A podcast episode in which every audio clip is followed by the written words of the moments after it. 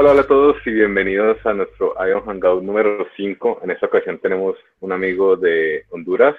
Eh, tenemos con nosotros a Edas Ucles. Él es un, un desarrollador full stack que ha trabajado con, que trabaja principalmente con Ioni y con, digo, Angular y Ioni, pero él ahorita se va a presentar un poco mejor.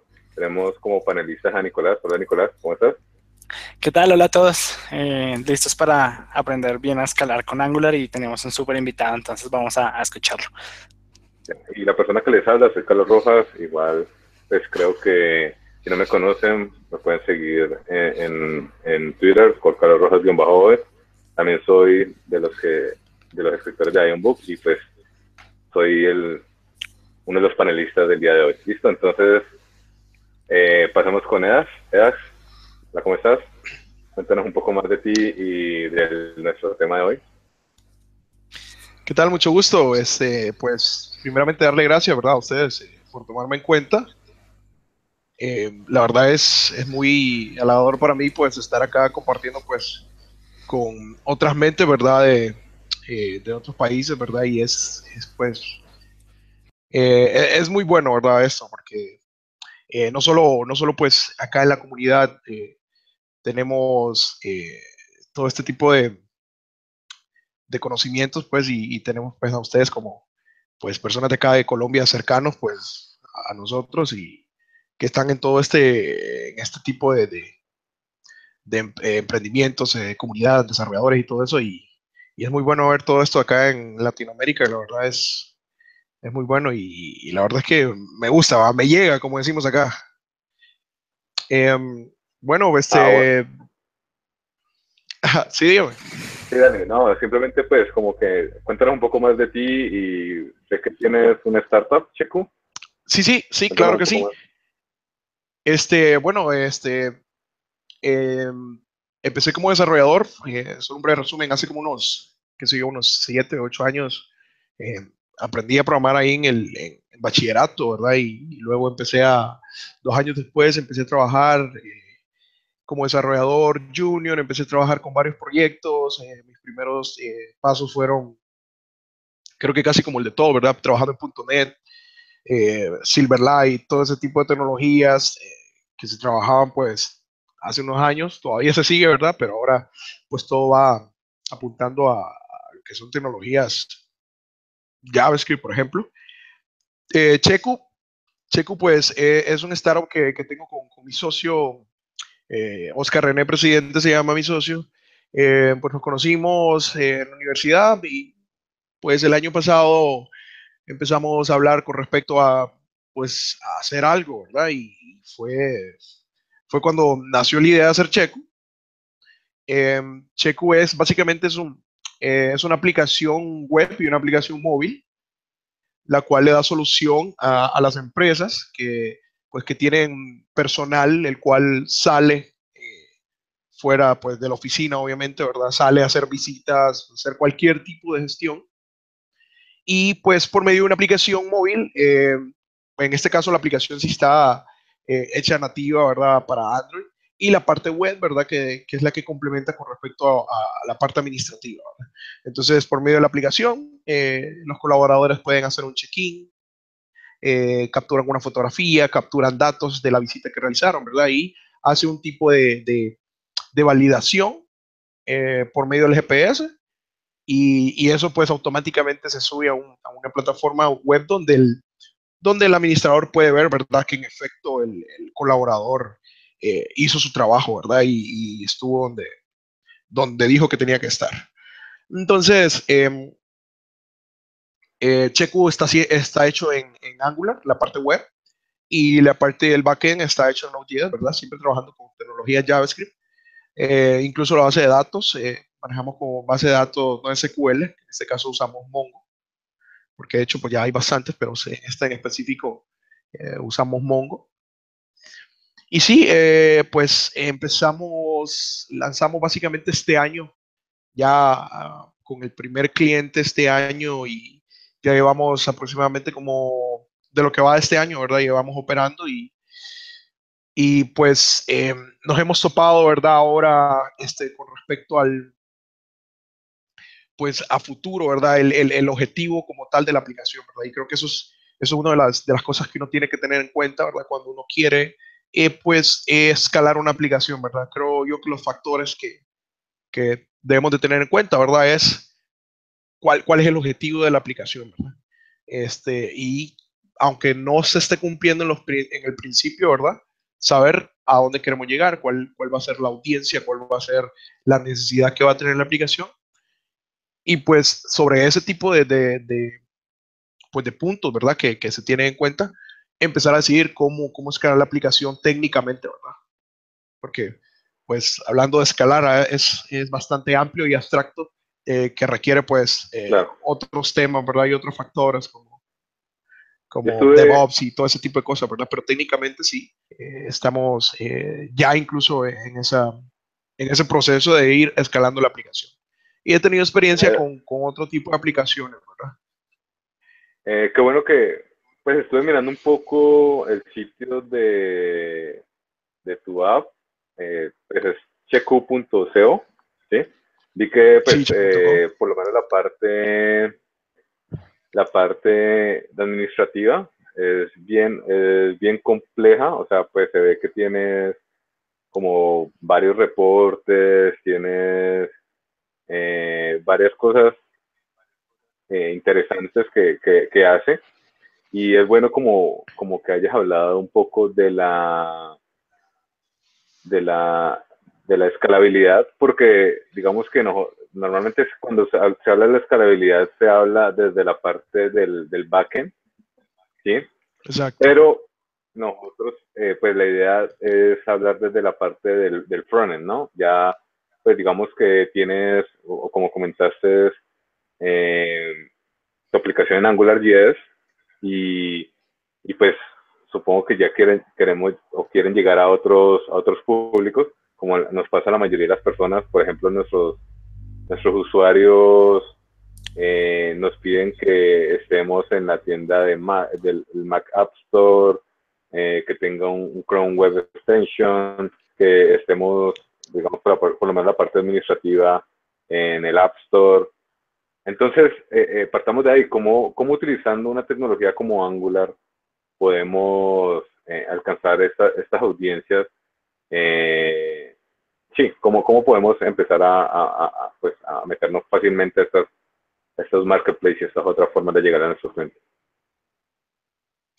Sí, de hecho es bien, bien importante que lo menciona, ¿verdad? Porque eh, de hecho, en este momento eh, ya hemos tenido pues eh, las peticiones de pues de ya tener otras opciones, ¿verdad? Muchas, muchas de las personas, bueno, en este caso son pocos todavía los clientes que tenemos, pero ya hemos tenido la petición de, por la parte móvil, por ejemplo, en la aplicación móvil ya tenemos, ya tenemos bastantes peticiones de poder tenerlas en, en iPhone, ¿verdad? Y, y eso es eh, una de las cosas que se trabaja pues con, con, una, que, con una tecnología este, específica, ¿verdad? Una tecnología nativa de la plataforma, en este caso Java para Android, lo que se hizo la aplicación, pues limita un poco, ¿verdad? La, la hora de poder decir y, y, escalar técnicamente, ¿verdad? Y tener eso para, para otras audiencias, como lo que es la audiencia eh, de iPhone.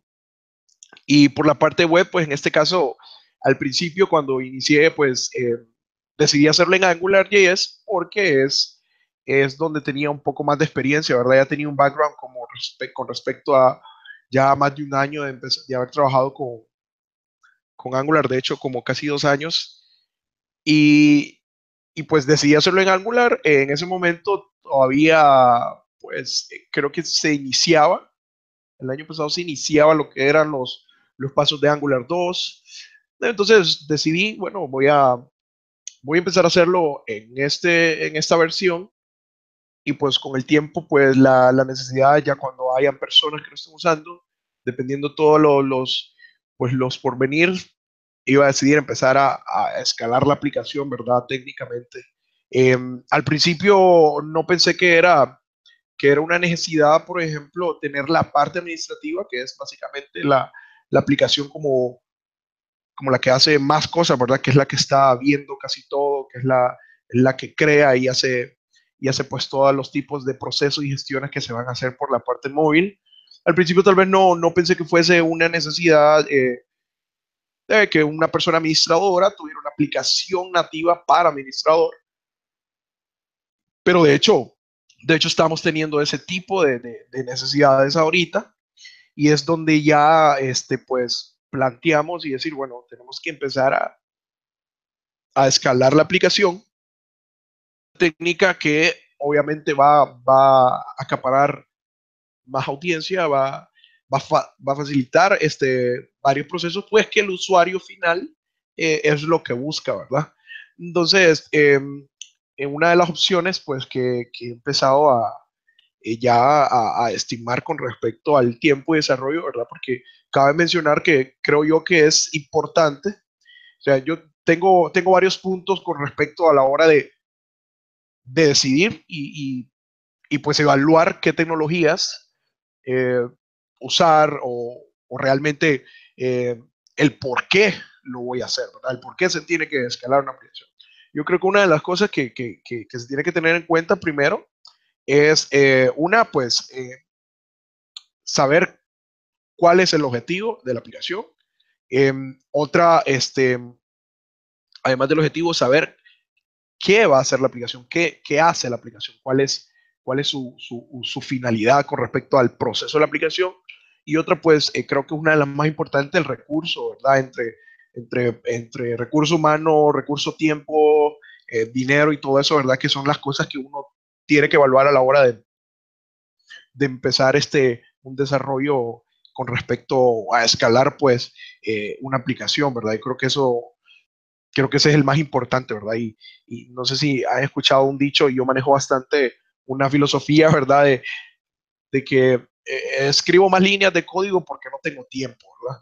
Y, yo creo que eso es bien importante porque cuando tal vez hay mucha limitante con respecto al tiempo, con respecto al dinero, eh, con respecto al recurso, ¿verdad? Humano, las personas que van a ser involucradas son uno de los factores más importantes para decidir qué usar, para decidir cómo se va a hacer el, el, el escalamiento para eh, venir y, y, tener pues estimados y evaluados todas las opciones para poder dar un paso eh, eh, al frente, ¿verdad? Con respecto a escalar una aplicación.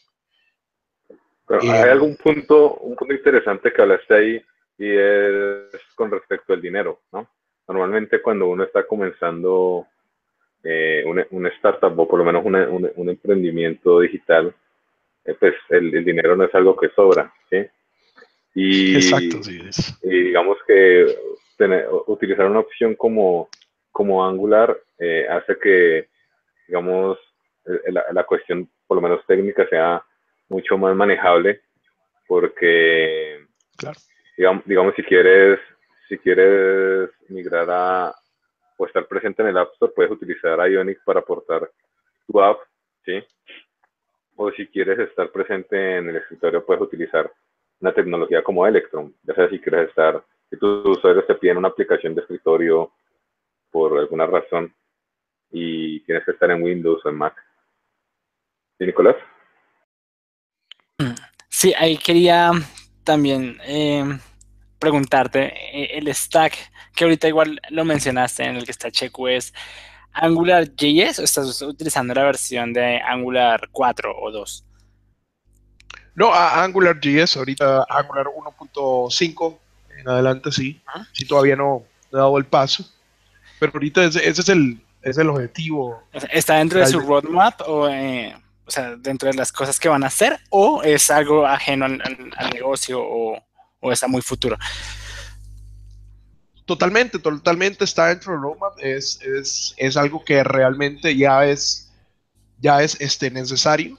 Eh, una tanto, no por simple y sencillamente decir, ah, me paso al 2, ahora soy Angular 2, no. Sino más que todo, pues, en este caso por, por lo que ofrece el framework, ¿verdad? Que básicamente uno de los factores que creo que, que son bien puntuales en lo que es Angular, eh, por ahí creo, no sé si estoy seguro, ¿verdad? Que el 2 y el 4 solo le dejaron como Angular. Eh, entonces, eh, es uno de, los, de las cosas que creo que, que está ofreciendo bastante este, este framework, es de hecho eso, ¿verdad? Ser escalable, ¿verdad? podemos ver, podemos ver incluso que ya hay varios, eh, bueno, varias personas, varios proyectos que e incluso se conectan automáticamente a hacer una aplicación básicamente isomórfica y venir y, hacer una aplicación y automáticamente hacer un deploy con Electron, un deploy incluso a NativeScript y deploy a, una aplicación web, ¿verdad? Entonces ya está dentro de, de, de, la parte este, como necesaria, ¿verdad? Para avanzar con respecto a la aplicación.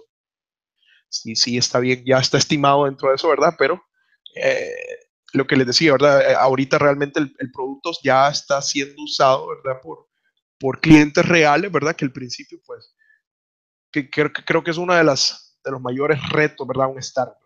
Tener clientes reales que usen lo que uno empezó a hacer, ¿verdad? Como una solución que pensó que podía ayudar, pero a la hora de que lo están usando, sí le soluciona, pero no se castimaron, qué sé yo, el 90% de las cosas se hacen diferentes, ¿verdad? Entonces ahora que ya se está usando, ¿verdad? Ya sí ya empezaron necesidades que no teníamos en cuenta, ¿verdad? Y que es donde em, queremos dar em, el paso a escalar la aplicación técnicamente, ¿verdad? Creo que, que, igual eso es uno de los problemas en los cuales todos tenemos ahora, que tenemos nuestras aplicaciones en AngularJS, pero no sé, como hay, hay muchas muchas variables para, para saber si uno, realmente da el paso, como tú dices, de migrar a Angular, ¿sí? Eh, y, digamos que el pad de migración, a, pesar de que no es tan claro, eh, ahora es, creo que es como uno de los temas que más me preguntan, como, bueno, tengo mi app, son plataformas súper grandes y, pues vale la pena migrar a Angular y, cómo migrarlo para no perder como todo el trabajo y esto. Entonces, eso, eso también es un tema importante como si, si uno da el paso o básicamente se mantiene sobre Angular, pues igual Angular 10 no va a dejar de funcionar porque ya esté en, Angular 4. Simplemente pues uno, podría utilizarlo. Eh, pues yo creo que eh, pues en ese caso yo tuve, tuve una experiencia, incluso, incluso iniciando Checo, tuve una experiencia con, un trabajo que tuve con un startup eh, que, que, me contrató por un tiempo. Eh, tuve la experiencia de trabajar con Angular 2 en ese momento, incluso todavía, todavía no estaba como, todavía estaba en beta. Y este, obviamente, ¿verdad? Como tú dices, Angular JS pues no, no va a dejar de, de, de existir así porque sí, porque hasta lo demás, ¿verdad? Eh, yo creo, ¿verdad?, que una de las cosas que se tienen que tomar en cuenta antes de, poder decidir dar ese paso, ¿verdad? Es eh, si realmente eh, cuál es la necesidad, ¿verdad? Yo creo que, yo creo que esa es, esa de las cosas más importantes porque obviamente, ¿verdad? Al, incurrir, perdón, al hacer, un, al hacer este tipo de, de, de, escalamiento, de migrar una aplicación a otra tecnología, aunque sea la misma, ¿verdad? Incluso Incluso podemos ver que el, el, cambio sí es un poco drástico con respecto a Angular JS con Angular, ¿verdad? 4. Eh, y sí, eh, sí hay un, hay un tipo de, pues, qué sé yo, tal vez no, no una curva tan, eh, pues, tan amplia, ¿verdad? De aprendizaje, pero sí hay un cambio bien drástico. Entonces se tiene que tomar en cuenta, ¿verdad? Con respecto a la hora de hacer eso y de cómo hacerlo tomarse en cuenta, ¿verdad? Que, por ejemplo, aunque se maneje el mismo framework, como todos sabemos, ¿verdad? Este, cuando salió Angular 2, por ejemplo, todo este script en TypeScript, ¿verdad? Que básicamente es, es una, pues, es un JavaScript con esteroides, ¿verdad? Y, y luego de eso sacan ES6, ¿verdad? Entonces, es un cambio un poco drástico. Eh, empezaron pues los cambios de las directivas y todo eso, y yo creo que creo que es una de las cosas que debe ser más importante a la hora de hacerlo, ¿verdad? Y yo creo que al final, eh, yo creo que al final, eh, tomando en cuenta frameworks como Angular, ¿verdad? Porque pues sabemos que existen cualquier cantidad de frameworks. Em, una de las cosas que yo, que pues que a mí me gustaron de Angular, pues fue, em, fue lo robusto que es y a la misma vez lo sencillo que es. Entonces, eh, permitiéndome a, ah, qué sé yo, hacer cualquier tipo de aplicaciones con ese framework. Y obviamente, este, sabiendo que eso se puede hacer desde Angular 1.x, eh, eh, ¿verdad? eh, teniendo todas esas bondades más otro tipo de funcionalidades en, las versiones después posteriores. Y creo que sí, creo que sí vale la pena, siempre y cuando, ¿verdad? Eh, ese cambio pues llegue a justificar las necesidades del rubro de la aplicación, ¿verdad? Y que pues que cubra, que cubra y, y dé espacio para necesidades posteriores que no se conocen en ese momento.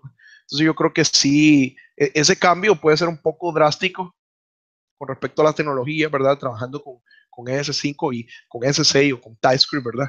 Este, creo que sí, creo que sí, que sí vale la pena el cambio por la cuestión de, de poder escalar, ¿verdad? Y después poder este, expandirla en una aplicación web, tendiendo ya una aplicación web ya poder portear una aplicación este, nativa, ¿verdad? Como un NativeScript que trabaja sobre Angular también, ¿verdad? Y pues, como mencionaste anteriormente, a Electron, aunque funciona, ¿verdad? Con Angular, eh, con Angular 1, pues, pero ya tener, este, en este caso, pues, un poco ya, este, tal vez no tecnología un poco más adelante, sino eh, ya un poco más actualizado con respecto, pues, a todas las bondades que nos está trayendo, pues, todas las tecnologías eh, web, ¿verdad? Claro, claro. Eh, como algo curioso, pues como ahora ando mirando mucho sobre las migraciones desde Angular 10 eh, hacia Angular, no es algo sencillo, pero veo que la mayoría de las personas lo que dicen es como hagan todo de nuevo, ¿sí? como comencelo desde cero. Creo que es como una moda de los desarrolladores frontends o desarrolladores en general pero existen ciertas estrategias. Una, una que he visto es utilizando el NG, el Upgrade, ¿sí? Y hay un, hay un blog de la, una, la gente de N, o sea, no sé cómo será el nombre, en, cómo, será, cómo, cómo se nombra, pero básicamente el, el, el blog es nrwl.io, como Nerulio eh, es una empresa de consultoría de, eh, un, de dos personas que son expertos en Angular. Una de ellas es Victor Franklin, que eh, escribió el, el, router o trabaja en el router de Angular y, y pues ahora como que su empresa, la, mayor cantidad de trabajo es haciendo estas migraciones, ¿sí?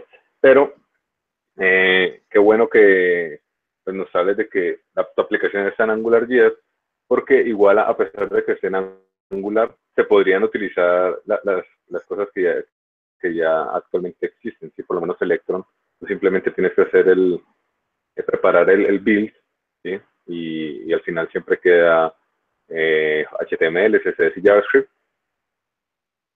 eh, como envolver dentro de dentro del el build de Electron y, no sé, por lo menos en mi caso, Mac App Store y, el, y iOS, el Apple App Store, ¿sí? Y uno simplemente por hacer esa, esa como migra, eh, portabilidad.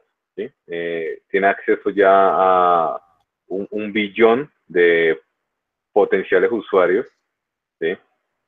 Eh, los cuales pues es, algo interesante cuando uno no, no es para tener una persona de mercado digital o algo así, porque simplemente con colocarla, sus métodos de, de, búsqueda dentro del, del, market y, posiblemente te, te encuentren, ¿sí? Entonces digo, digo esto porque es interesante como todo lo que uno tiene que estar como pensando día, el día a día eh, cuando, pues digamos que estás trabajando en una startup y, y pues tus clientes empiezan, empiezan a exigir más y más, entonces el hecho de uno utilizar Angular 10 o Angular eh, pues te facilita mucho las cosas. Sí, sí, eh, de hecho tuve una experiencia em, en uno de los trabajos que, que tuve donde donde el, factor más, el factor pues eh, más relevante y, el que más tenía que, evaluar era que era yo el único desarrollador y tenía que hacer una aplicación, el cual era una aplicación web, era una aplicación móvil y mandatoriamente, ¿verdad? Tenía que ser para, para iOS y Android. Y, y, pues ahí es donde uno, donde uno ve, ¿verdad? Que, que, que es más factible, ¿verdad? Que, que, es más factible en el aspecto de, de, costo y, y tiempo de, de, desarrollo, implementación y todo ese tipo de cosas. De hecho, esa fue mi primera experiencia con Ionic y de hecho Ionic estaba en, en una, en una pues eh, versión beta, si, mal no recuerdo, fue a principios del, a principios del 2015, si no me equivoco, sí, como el principio del 2015.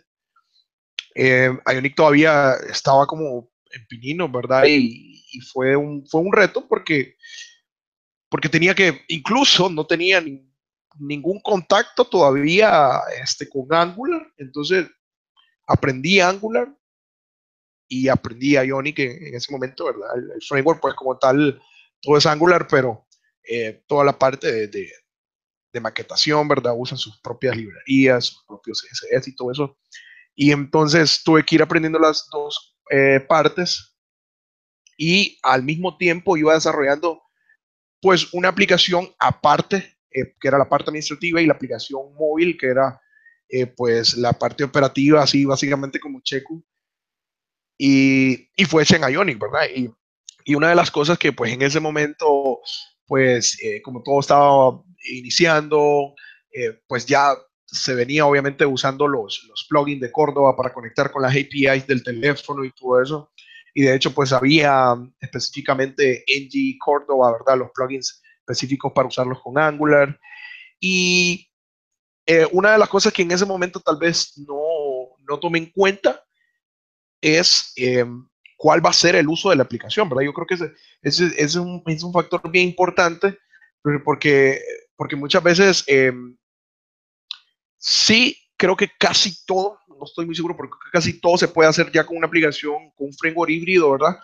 Pero sí eh, eh tengo entendido, ¿verdad? Y, pues eh, busqué bastante, pero ya cuando había decidido a empezar a hacer la aplicación, ¿verdad? Ahí iba a ser como perder más tiempo decidir la aplicación, hacer la aplicación en un framework, en una tecnología nativa eh, directamente.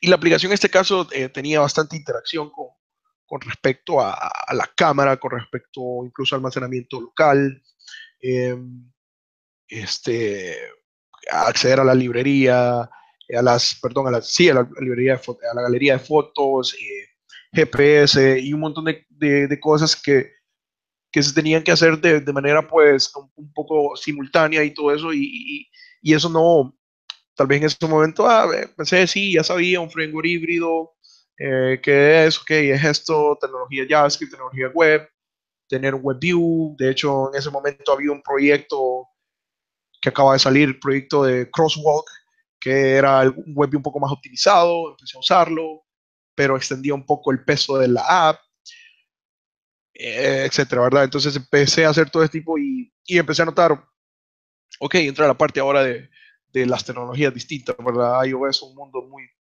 muy diferente, ¿verdad? Y Android, eh, pues eh, la cámara funcionaba muy bien en Android, pero en iOS no funcionaba, o, viceversa, incluí un nuevo plugin y, no funcionaba bien y tal vez no había soporte todavía para iPhone.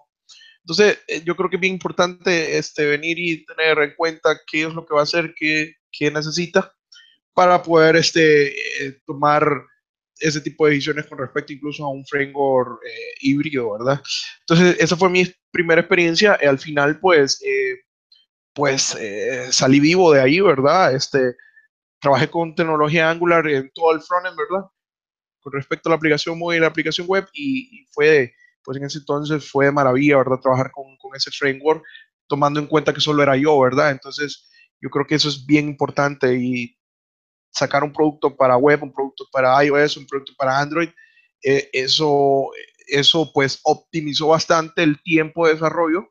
Yo creo que, yo creo que ese es el valor más grande que le puede dar este, eh, trabajar con este tipo de tecnologías, ¿verdad? Como framework híbridos, trabajar con tecnologías que, que incluso están siendo, pues, eh, día a día apoyadas por la comunidad, de poder tener, eh, en este caso, a la cuestión de tiempo, esa escalabilidad, ¿verdad? Y después poder incluso, sin hacer mucho esfuerzo, ¿verdad?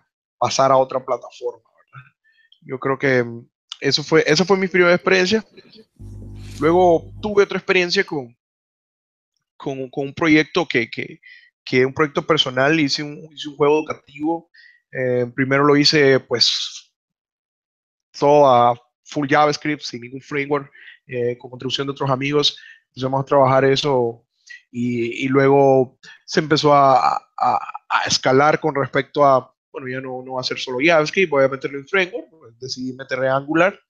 Eh, luego usaron un framework, en este caso un engine de juegos hecho en JavaScript, eh, que se llama Phaser.js. Eh, pues hacer todo eso un conjunto, una aplicación web, trabajando con Phaser, trabajando con, con Angular, incluso trabajando con, con Google Blockly, que es un que es un, este, un, engine de bloques de Google para poder programar por medio de bloques.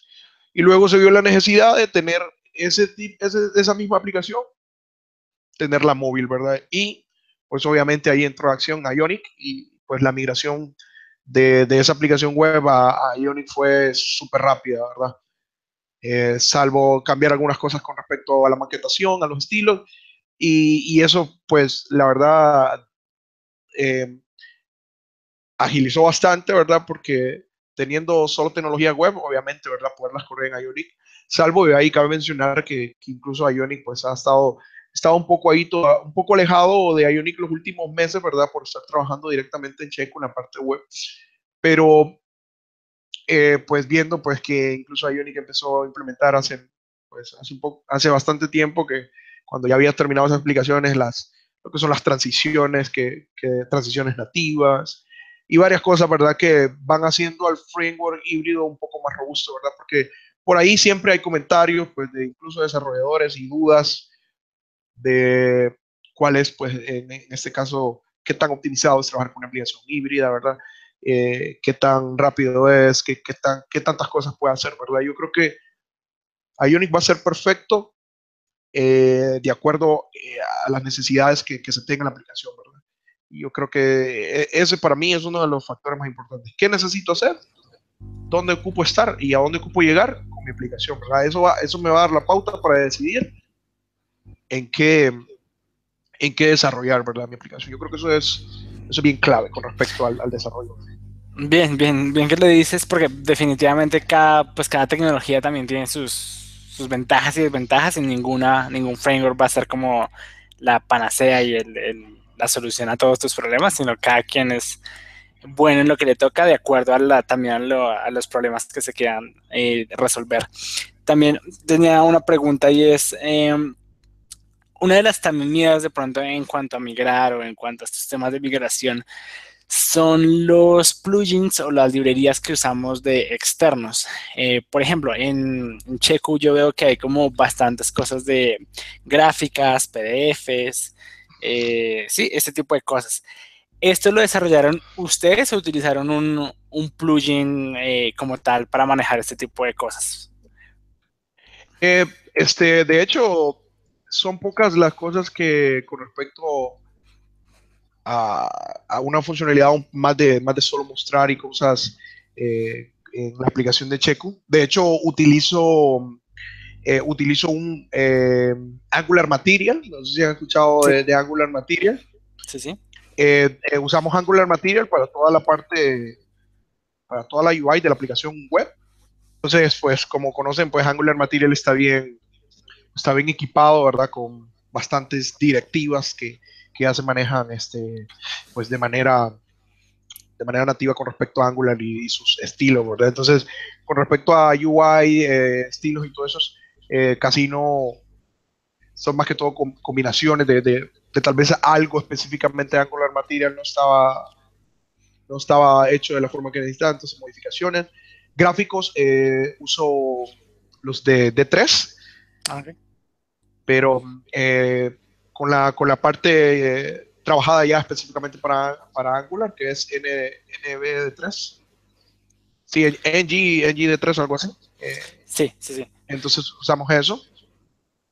Eh, para parte de los, de los PDF, por ejemplo, los reportes, usamos siempre tecnología JavaScript. Eh, en la parte del servidor tenemos un servidor de reportes que se llama JS Report, que, que trabaja sobre, em, como el, el, engine de, de, los views es eh, handlebars, si mal no recuerdo, y eh, eso pues es la parte de la reportería y más que todo algunos componentes en la parte en la parte web sí se han realizado por nosotros, ¿verdad? Como con respecto a contenedores de, de algún tipo de datos. Eh, eh, una de las cosas que sí, que, que sí usamos eh, un poco más de, nuestro, de, de, nuestro desarrollo, por así decirlo, que no está ahorita en el landing page de Checo, es que tenemos un constructor de formularios, tenemos un form builder que básicamente fue hecho fue hecho pues con componentes así, este,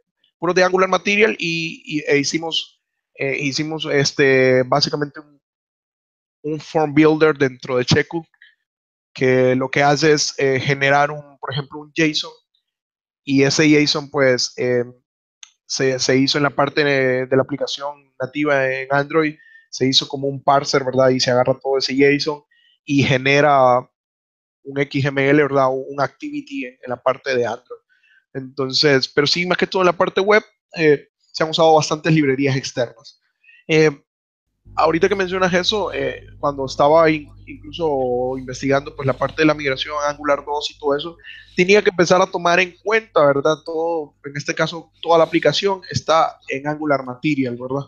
Y, y eso llega a ser una limitante dependiendo pues obviamente el soporte que esté para ese, para este, pues este framework CSS en Angular 2. Sí, precisamente lo, llevaba al tema porque em, varios también de los temas en, la migración está, ok, yo quiero migrar, quiero pasar a mi sistema Angular 2 o 4 eh, por las muchas características que tiene, pero utilizo ciertos plugins que ya no sé si me van a funcionar.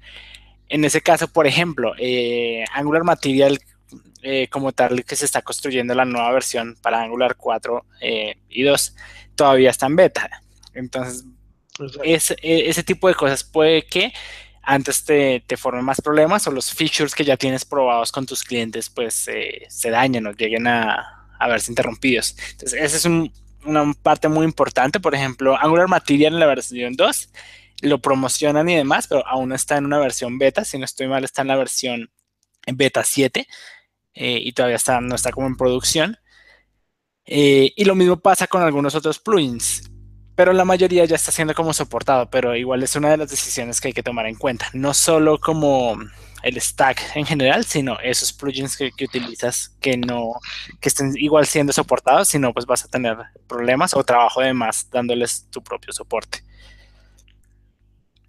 Sí, de hecho, de hecho, ahorita que está mencionando eso, tuve una experiencia ya con con una librería que estaba usando, ¿verdad? Con una, estaba usando unas directivas para usar la parte de los mapas, ¿verdad? De Google.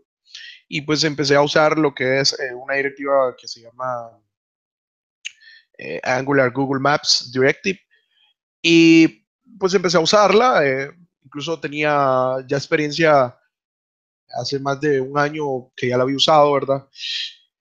Y de un momento a otro, pues estoy usándola y de repente pues tiene bastante problemas con los mapas.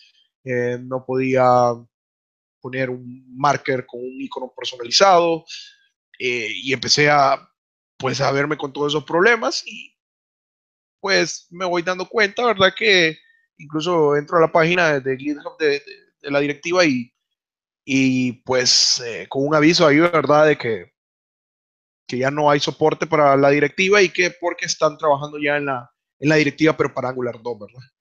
Y entonces eh, me tocó quitar, quitar todo el uso de la directiva de Angular, de Angular eh, Google Maps e implementar este, todo este con, solo con la API de Google, ¿verdad? Todo a puro JavaScript.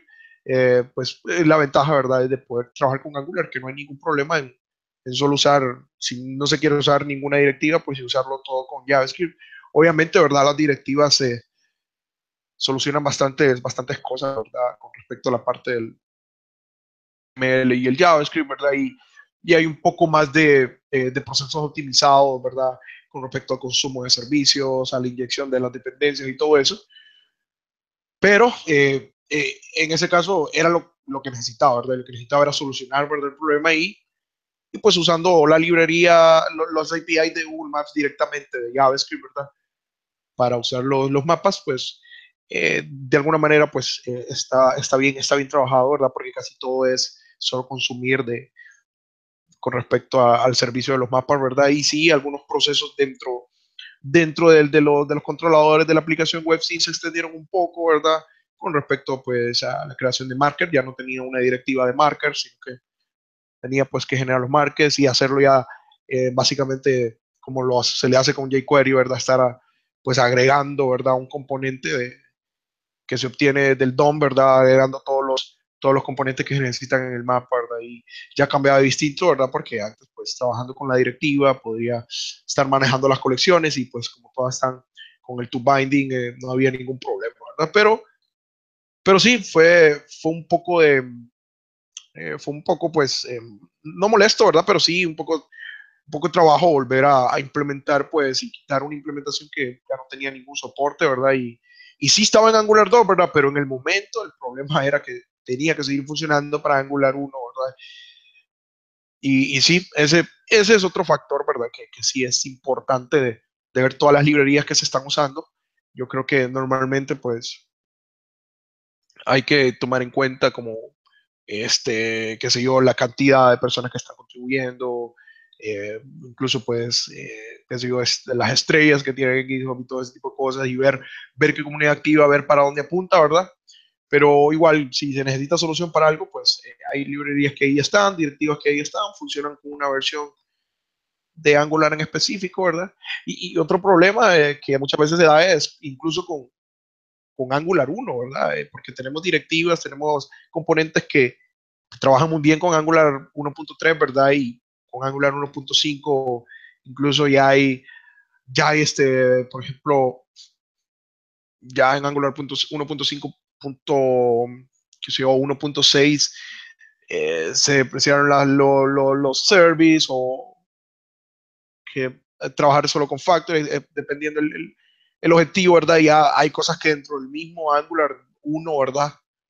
Han cambiado pues su compatibilidad, cuando se necesita inyectar dependencias que que dependen solo de Angular 1.3 y no, hay, no están compatibles con Angular 1.5, ¿verdad? Yo creo que todo ese tipo de, cosas que se van añadiendo con respecto al desarrollo eh, son parte, ¿verdad?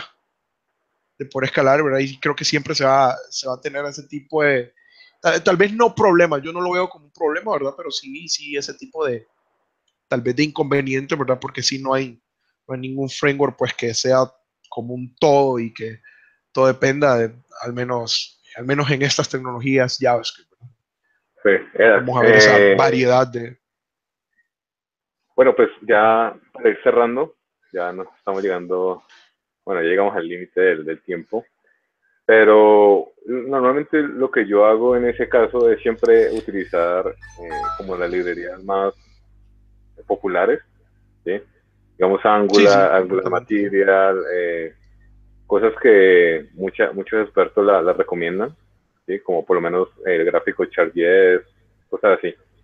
Pero, pero, pero bueno, es, es, interesante cómo se van abordando como todos estos problemas que vamos teniendo día por día, digamos que eh, el, el, tema de, migrar siempre va a ser difícil, de, también de portar, porque digamos que si tienes portado tu, tu proyecto en Angular a, diferentes plataformas, pues vas a obtener también un grado mayor de, eh, de, problemas cuando vayas a hacer una migración como es de Angular 10 a Angular, ¿sí? Entonces, eh, pues resumiendo, eh, no sé si podemos sacar algunas conclusiones o, o, nos quieres dar como tres, tres, tres conclusiones que piensas que debemos tener en cuenta eh, si queremos, digamos, eh, aportar nuestra, nuestra aplicación a, a, otras plataformas como el App Store o el desktop, eh, si quiero migrar o, digamos, si qué, hacer con, lo, con las librerías que tengo actualmente funcionando. Bueno, creo que tú mencionaste es una que yo pudiese haber dicho, ¿verdad? Teniendo en cuenta eh, las directivas y las, todos los recursos que se van a usar dentro de la aplicación, tomar en cuenta de que sean pues eh, los que estén más abordados, ¿verdad? Por, por la comunidad. Eh, otra, pues, eh, como decía anteriormente, ¿verdad? El objetivo de la aplicación y la necesidad que tiene en este caso, ¿verdad? Y otra, pues, creo que lo más importante es tomar en cuenta el, el, tiempo y el recurso, ¿verdad? Que se tiene para dar ese paso, ¿verdad? Eso, esas son cosas que, que, podemos llegar a una conclusión que, que son bien importantes para tomar en cuenta ese tipo de ese tipo de saltos. Entonces creo que esas tres podían ser. Um, yo podría agregar algo en cuanto al tema de migraciones. Eh, más que todo es pensando en las nuevas versiones de Angular 2 y 4 y es que mm, ya obviamente todo está más orientado a estas nuevas dos versiones y poco a poco van a, van a haber problemas de pronto con, con la versión 1, pero hablo de igual de mucho tiempo, tampoco es que se tengamos algo que asustarnos por la versión de Angular 1, pero sí como que la recomendación es eh, aprovechar estas nuevas características, sobre todo porque Angular en su versión 2 y 4 ya no es un framework como tal, sino ellos mismos se hacen llamar plataforma, básicamente porque tienen muchas características que les dan a la comunidad, como el CLI, pues, la nueva versión de Angular Material, Angular Toolkit para mobile, que ya es automáticamente, eh, lo puedes exportar como una aplicación web progresiva, eh, básicamente están construyendo muchísimas cosas y en el tema de actualizaciones, eh, digamos que sí ya hay herramientas creadas por el mismo equipo de Angular para migrar.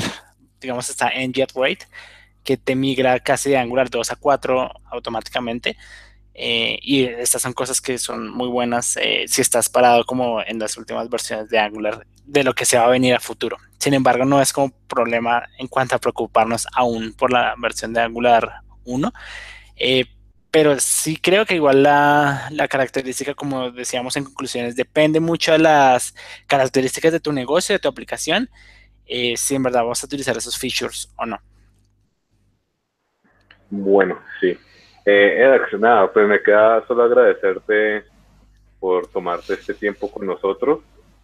También agradecer a todos los, que se conectaron eh, en nuestra misión en vivo. Eh, Nicolás, también agradecerte por estar presente también con nosotros. y, nada, nos, creo que nos vemos en el próximo Ion Hangout, entre 15 días. Y muchas gracias. Vale, eh, muchas gracias a todos por asistir. Genial. Gracias, Carlos. Gracias, Nicolás. Nos vemos. Chao.